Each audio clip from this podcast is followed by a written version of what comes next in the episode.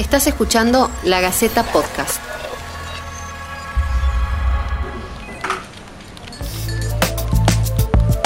Bueno, ¿cómo les va? Bienvenidos. Buen día, buenas tardes, buenas noches. La verdad que no sé en qué momento del día nos estarán escuchando pero lo bueno es que se han tomado unos minutos de su día para compartir con nosotros acá en la Gaceta Podcast eh, un nuevo episodio de ¿Qué nos pasa? Como siempre les contamos, eh, es el momento en el que por ahí elegimos para, para pensar en las emociones, para pensar en nuestros sentimientos, para pensar en nuestros vínculos. Y eh, qué mejor que hablar de vínculos eh, relacionándolo con una fecha muy especial.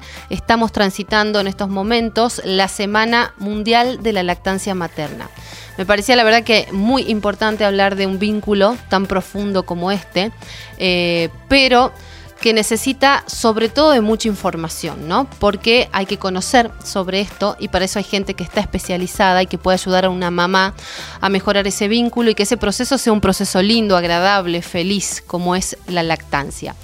Así que le voy a dar la bienvenida en este episodio a Carolina Curel. Ella es licenciada en nutrición y además es especialista en lactancia. Ha trabajado y ha ayudado a muchas tucumanas a, a justamente transitar este proceso. Caro, ¿cómo te va? Bienvenida. Hola, buenas tardes, buenos días, buenas noches. Caro, bueno, eh, quería consultarte yo porque me parecía muy importante tu punto de vista hablando de esto, ¿no? De la Semana Mundial de la Lactancia Materna, poder darnos un momento como para repensar esto. La Organización Mundial de la Salud siempre trabaja y siempre pone un lema, ¿no? Vinculado a esto y bueno, quería darte la oportunidad de que nos cuentes un poco y nos expliques de qué se trata, ¿no? La lactancia materna y por qué siempre es tan importante hablarlo recordar la lactancia materna durante esta semana le da fuerza y importancia al tema en a nivel mundial. O sea, hoy abre un diario, abrís, un noticiero, lo que sea, y están hablando de esto. Esto hace que las mamás que están amamantando sientan que lo están haciendo muy bien y que vale el esfuerzo, ¿sí? Que vale el esfuerzo poner el cuerpo, poner el espíritu, poner las horas de poco dormir en alimentar a nuestros hijos. Y también pensarlo que no es solamente darle de comer, porque darle de comer es sencillo, pero brindar amor, cariño, contención es bastante más implicante, más responsable, necesita de mucho conocimiento y de mucho deseo. Entonces, eh, la lactancia materna, yo como nutricionista puedo decir que es totalmente adecuada para el crecimiento y el desarrollo de nuestros hijos.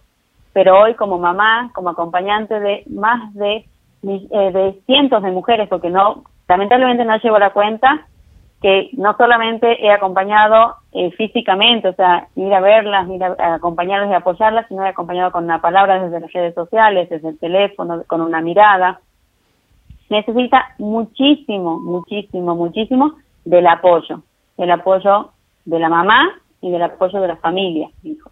Eso, Caro, ¿no? Vos, vos hablas de esfuerzo, ¿no? Porque amamantar requiere de tiempo, de un lugar adecuado, de sentirnos contenidas, de tener la información, de saber cómo hacerlo, eh, de tener los lugares, ¿no? Espacios adecuados, no solamente en casa, también en nuestros lugares de trabajo, que a veces no, no existen, ¿no?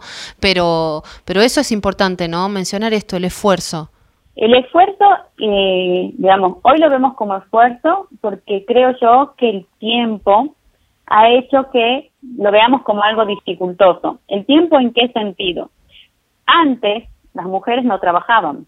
Antes las mujeres vivían en comunidad, que hoy se llaman tribus.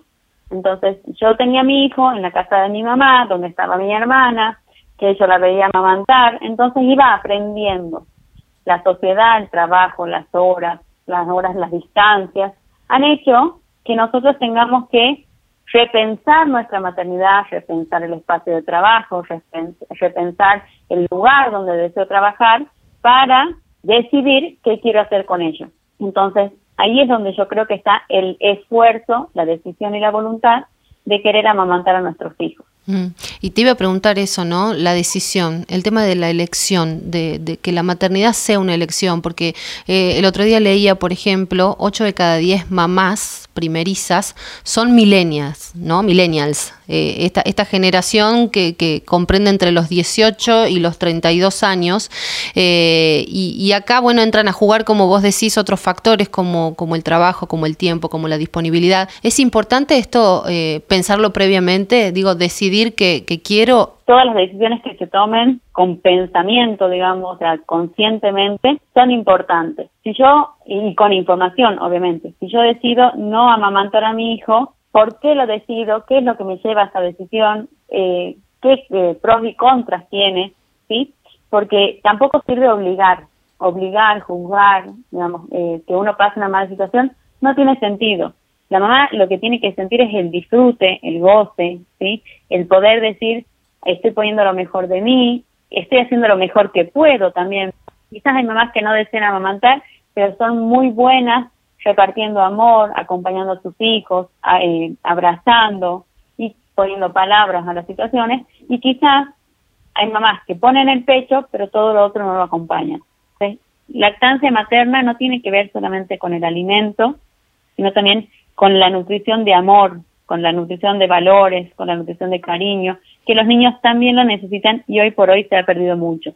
Lo bueno que tiene hoy eh, la generación que vos decías, Caro, es el acceso a la información. O sea, a la información son personas que toman decisiones con fundamentos, entonces la verdad que eh, si tienen alguna duda la buscan, entonces eso va a permitir que ellas puedan tomar la mejor decisión. Y la Semana Mundial de la Lactancia Materna genera eso, genera impacto positivo en aquellas que lo quieren hacer y en aquellas que están en duda, por ahí recibir más información por todas, eh, digamos, por todos los medios que se difunden durante esta semana, genera que tomen la decisión de la mejor manera. Caro, eh, hablando de eso, ¿no? De la posibilidad de hacer consultas, de informarse, de leer, de buscar, yo me imagino que te hacen todas esas consultas, recién algo nos contabas eh, de este contacto que vos tenés a través de redes, ahora en pandemia me imagino que, que mucho más, ¿no? ¿Qué consultas recibís? ¿Cuáles son las dudas? Eh, porque está bueno aprovechar esto también como para ir despejándolas.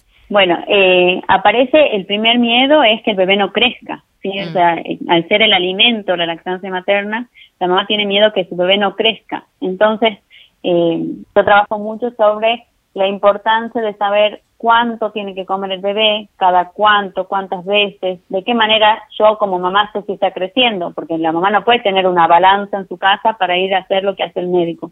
Entonces, bueno, si tu bebé come bien, come suficiente, vos tenés que saber que va a mojar eh, entre 6 y 8 pañales, va a tomar entre 8 y 12 veces en 24 horas, va a poder conciliar el sueño. Entonces, eso baja la ansiedad de una mamá que está sola, que está encerrada, que por ahí, con miedo que se contagie su hijo de alguna enfermedad, no solamente de coronavirus, no quiere salir y la isla de poder sacarse sus dudas. Las redes han permitido eso, a mí me han brindado el acceso a muchas mamás, a muchas casas, a muchas puertas, le digo yo, para eh, acompañar desde aquí, desde la virtualidad. Y después aparecen los miedos secundarios, miedo a no poder retomar al trabajo y que tu bebé siga tomando tu leche, y después cuando son más grandes, que no se quiera quedar con otros. Y van apareciendo distintos miedos según la etapa en la que transite el bebé. No todas las experiencias de lactancia son iguales, ni para una misma mamá, ni para eh, distintas madres, o sea que la experiencia y la historia hacen diferencia. Viste que la, la, Organización Mundial de la, de la, Salud siempre recomienda ¿no? un plazo mínimo, creo que son los seis meses de, la, de lactancia eh, y de ahí hasta los dos años, ¿no? Así es. Eh, yo vengo notando dos cosas. Vengo notando que las mamás eh, disfrutan un poco más que en los espacios donde antes había varones y había mujeres, por ejemplo, en una reunión familiar, antes la mujer se tenía que retirar a, dar el pecho y ahora los padres reconocen la importancia y la virtud que tiene que su mujer o la madre esté poniendo el cuerpo en esto. Entonces colaboran, ayudan, no se escandalizan, porque antes era escandaloso que una mujer muestre el pecho delante de sí, absolutamente. Entonces, eso es favorable. Se han ido dejando de lado algunos tabúes, ¿no? En torno a la lactancia y, al cuerpo de la mujer, de hecho. Claro, creo que está acompañado también a la parte eh, sexual que se tenía en la imagen del cuerpo de la mujer, que ha ido desapareciendo, que no solamente es un objeto sexual, es una persona que acompaña, que mima, que abraza, que da amor, y que en este momento es lo que el bebé necesita. Entonces también eso nos permite como sociedad crecer diferente. Esto nos ha permitido también valorar los espacios de trabajo en donde la mamá se puede sacar leche y puede llevar a su bebé o tomarse la hora de lactancia. Creo que en eso vamos creciendo como sociedad y nos va haciendo mejores ciudadanos. Por ahí estaría bueno eh, puntualizar quizá algunas claves, ¿no? Para, para que si alguna mamá nos está escuchando, ¿qué es lo que tiene que tener en cuenta con, con respecto a ese proceso, ¿no? Es importante claro esto, eh, remarcar que todas las experiencias son diferentes, que el deseo de cada una es importante. Si mi deseo es amamantar, que me lo respeten. Y después, creo yo, la información nos da poder. Eso es una cosa que a mí me desvela, digamos. Poder llegar a más madres y que más mujeres sepan que, que su hijo tome pecho es lo mejor que ella puede hacer, no solo por la implicancia de el mes del crecimiento, sino la implicancia a larguísimo plazo como en el impacto de las enfermedades como la obesidad, la diabetes y la hipertensión. Y por otro lado, si yo tengo esa información, tengo el deseo, después tengo que ir a la práctica. Entonces, en la práctica es lo más difícil, porque posiblemente, como te decía yo, estoy sola dando el pecho porque coronavirus no me permite salir hacia ningún lado. Entonces, rodearme, buscar un grupo, un grupo de WhatsApp en donde tenga amigas que han tenido hijos, un grupo de Facebook donde haya mamás que amamanten o una red social donde me pueda sacar esas pequeñas dudas, porque esas pequeñas dudas son las que me van a obstaculizar y yo no las evacúo, o sea, si yo no me las quito. ¿Es importante que, que, la lactancia se, se inicie en la primera hora de vida o, o esto no modifica el proceso? Si vos me decís, ¿Qué es lo mejor que puede pasar? Que nazcas por un parto normal, que nazcas con un parto respetado, que tomes eh, que, que tu hijo tome eh, la leche, o sea, tenga la lactancia en la primera hora, pero no quiere decir que si no pasó no no puede ser bueno, ¿sí? No sé si se entiende. Si estoy dando de, de, mamar a mi bebé, si, si estoy en un proceso de lactancia materna, eh, ¿es conveniente que reciba por ahí un suplemento, digo, una leche de fórmula, tomar agua? Te voy con preguntas que parecen, como decíamos recién, elementales? Bueno, vamos a empezar con la alimentación de la mamá. La mamá, una vez que el médico le dio el alta, va a poder comer lo que quiera. ¿sí? El médico va a dar el alta en función del tipo de parto que ha sido y las condiciones que se encuentre en la madre. Entonces, ella lo que coma le va a ayudar a tener leche siempre y cuando coma sano. Mientras más sano, mejor. A todos nos hace bien comer sano. No hay ningún alimento que me ayude a tener más leche. Sí hay alimentos que me van a hacer que yo esté mejor. Si yo uso fórmula para complementar, para ayudarme a, que mi bebé crezca, en realidad no estoy ayudándome a mí, estoy ayudando a mi bebé a seguir creciendo porque el alimento le va a dar nutrientes, pero no estoy ayudando a mi producción de leche. Entonces, mientras más fórmula use yo, menos leche me va a sacar el bebé, con lo cual menos me va a estimular y menos leche voy a tener después. Entonces, la fórmula tiene una, es un arma de doble filo. Tetinas y mamaderas. Las abuelas mueren por dar una mamadera a sus nietos. Creo que la primera persona que te regala una mamadera es la abuela y lo primero que te dice ponele chupete, no pasa nada. Claro. Así es. Se usan, se usan muchísimo, no las vamos a negar, en el mercado están remil instalados. Son un arma de doble filo también porque porque para que el bebé tome bien la leche, sea eficiente en llevársela, para que la toma sea más corta, el bebé tiene que tener un determinado agarre en el pecho, ¿sí? Mm. un determinado acople, tiene que hacer una sopapa perfecta. Se recomienda no excederse en chupeta y mamadera hasta que no sepa que la mamá no está lastimada por el mal agarre del bebé, hasta que el bebé no gana peso adecuadamente, es decir, se empezó una curva de ganancia de peso, y eh, esto suele pasar hasta eh, aproximadamente a los 15 días de nacido. Ahí está. Bueno, Caro, la verdad que nos sirvieron un montón estos consejos y nos encantaría que podamos seguir conversando. Eh, bueno, hay un Instagram al que se puede contactar la gente con vos, ¿no? ¿Nos, nos, recordás? Eh, sí, yo me encuentro en Instagram como arroba lactancia con Caro.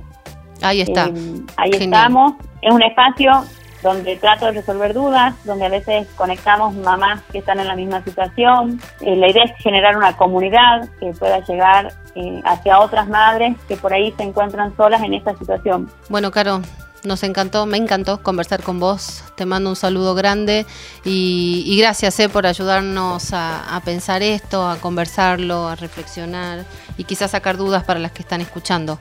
Un beso grande. Bueno, gracias a, gracias a ustedes por interesarse por el bien común de los niños, que serán el futuro de nosotros. Y bueno, nosotros les agradecemos a ustedes que, estuvieron ahí del otro lado y que seguramente pudieron escuchar estos, estos minutitos de charla junto a Caro y compartir también experiencias a través de este podcast, este nuevo capítulo.